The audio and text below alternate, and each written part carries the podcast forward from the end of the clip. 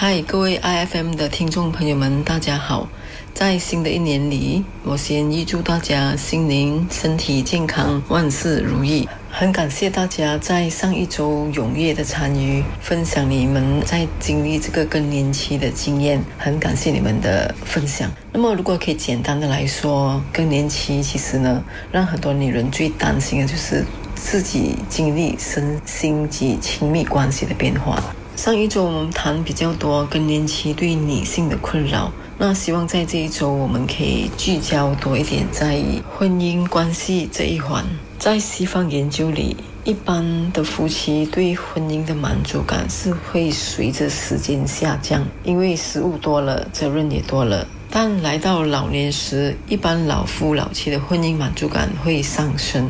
这跟他们家庭负担减少有关系，而且在西方的社会里，夫妻的关系是比较平等的，比较少有男尊女卑还是女性要退让的之类的事情。在东方社会里，男尊女卑的思想还是蛮普遍的。东方的老夫老妻婚姻研究也比较少，但在二零二一年。在韩国有一项研究是针对老夫妻对于接受另一半的照顾和婚姻满足感的关系。这项报告指出，丈夫成为太太的照顾者时，夫妻间的婚姻满足感是提升的；而如果太太成为丈夫的照顾者时，太太的婚姻的满足感会下降，而且彼此之间的满足感也会下降。这篇文章也稍微的提到说。在男尊女卑的社会里，太太对家庭的照顾及付出是天经地义的。丈夫很多时候变成太太的照顾者，他们怀着对太太的亏欠，所以他们希望借着照顾太太的机会来报答太太。也就是说，先生在晚年对太太的照顾，对于他们的婚姻的满足感是有很大的帮助的。那这样的一个研究的结果，给我们什么样的提示呢？其实，丈夫不需要等到妻子年老衰弱、充满病痛时才来照顾太太。在太太进入更年期的时候，丈夫的照顾是一个很重要的缓冲。说不定更年期是提升老年夫妻满足感的一幕呢。还有一个值得我们去思考的提示是：人要学习在生命的季节的改变时，我们也要开放的去调整我们的角色。比如，太太从家庭的照顾者变成接受照顾的一方，而丈夫从接受照顾的角色调整成为照顾者。另一方面，这项研究也提出，在晚年夫妻彼此照顾会是一个很重要的课题，尤其是今天的社会，很多老夫妻的孩子可能都不在身边。配偶的照顾就变成很重要的一个支持，而且有一些针对亚洲老年人的扶持 （well-being） 的研究都指出，夫妻关系的素质对老年人的身心灵健康是至关重要的。说到这里，会不会更年期是预备夫妻进入老年、彼此相辅相成的入口呢？爱生活节目内容只供参考，不能作为治疗或法律依据。一段关系如果要走得长远，就要建立有素质的亲密关系。爱要幸福，马来西亚首个性教育节目，邀请医生、性教育工作者、心理辅导师，陪你从心理到生理学习健康与正确的性爱态度。每逢星期五上午十点至中午十二点。爱 FM 爱要幸福，我是关爱你生活的敏明。各位 FM 的听众们，大家好，我是张玉晶，心理辅导博士。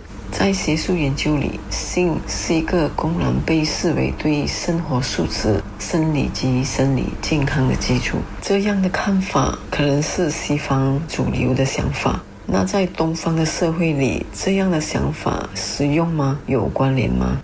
在二零二三年，中国有一项的研究是针对女人后更年期的性经验。这项研究指出，大多数的女性对性爱的看法还是很保守的。她们认为性爱是男人的需要，而女人是有必要、有责任来满足的。其实，在很多社会里，性是公然的被视为男人的权利、女人的责任。这项研究也指出，当夫妻在性方面遇到困难时，他们通常会觉得这是一个很尴尬的话题，比较不会跟配偶讨论。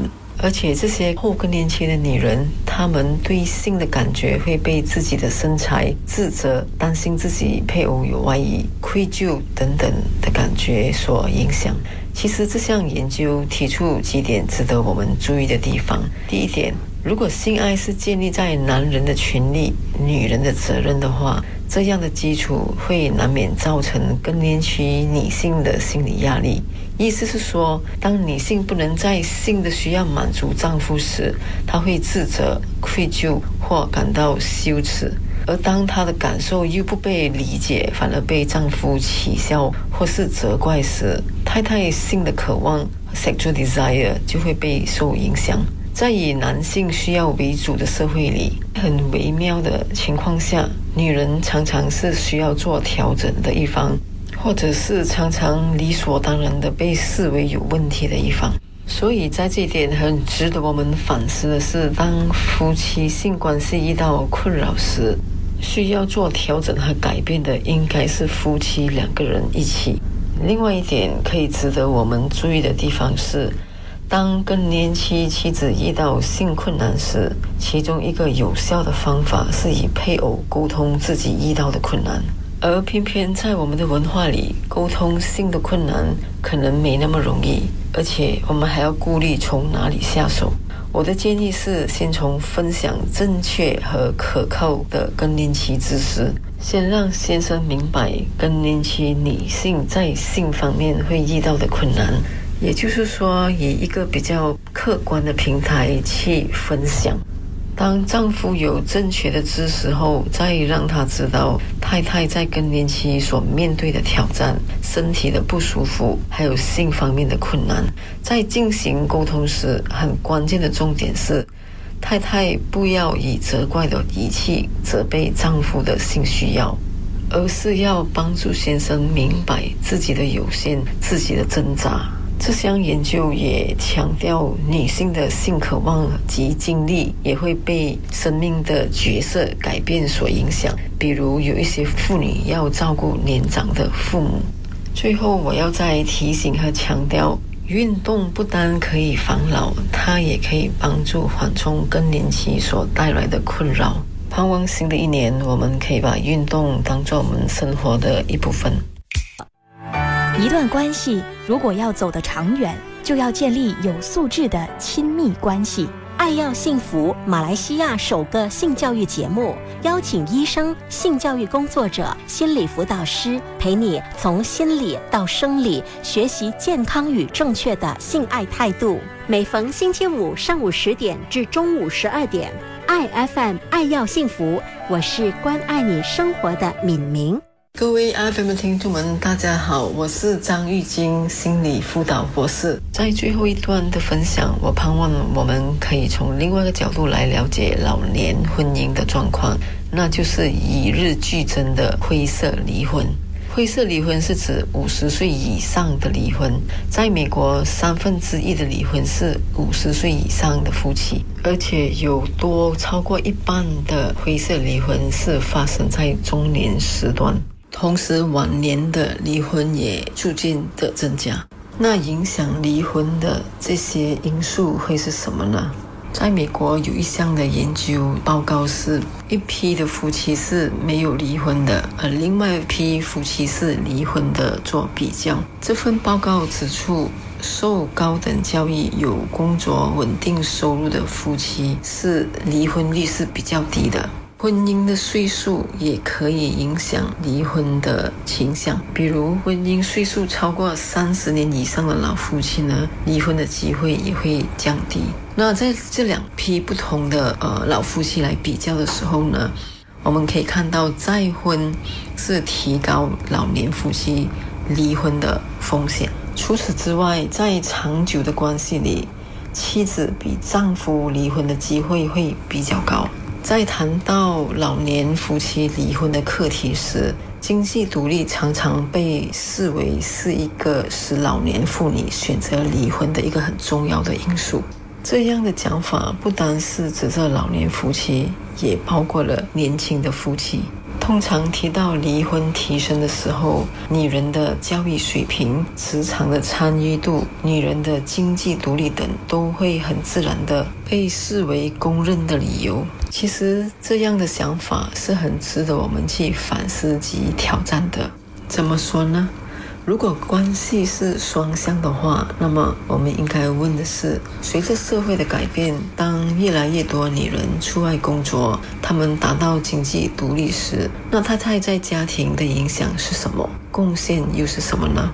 同时，丈夫在家里的角色及位置又是什么呢？谈到这里，虽然在马来西亚灰色离婚的趋势不比美国那么多。那么，从灰色离婚的现象里，我们可以吸取什么样的宝贵功课呢？首先，在东方的社会里，保持家庭和谐还是一个很重要的价值观。